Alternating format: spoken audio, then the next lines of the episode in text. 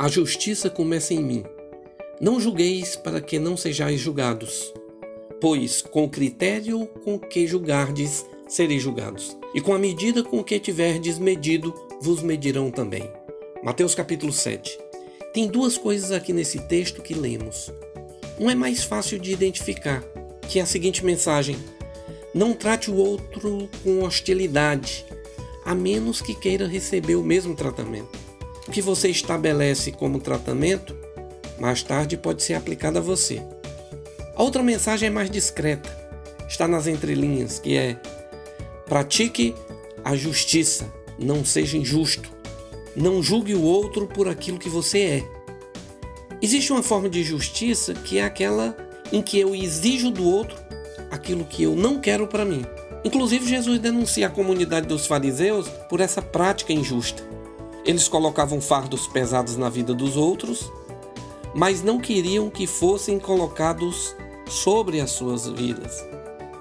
Existe uma outra forma de injustiça, que é mais prejudicial ainda. É quando eu julgo e condeno o outro sem causa, simplesmente pelo critério de medir o outro por aquilo que eu sou. É exatamente isso que Jesus está denunciando aqui nesse texto.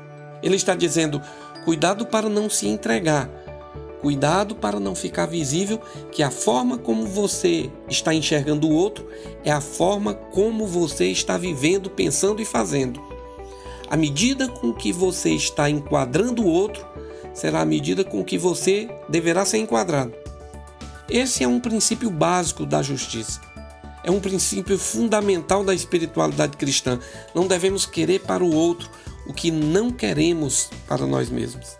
Quando enxergamos o outro com justiça, ao invés de julgá-lo pelas nossas falhas e transgressões, usamos o critério da generosidade e misericórdia. Precisamos construir um, um mundo mais justo e isso depende de cada um. Não podemos esperar um mundo mais justo se não contribuirmos para que isso aconteça. Eu quero orar com você. Pai, nos torna parte dos processos de plantação da justiça. Nos ensina durante esse dia, em tudo que formos fazer, nas pequenas coisas, a sermos uma manifestação da justiça, para que tenhamos um mundo melhor e para a glória do teu nome. Amém.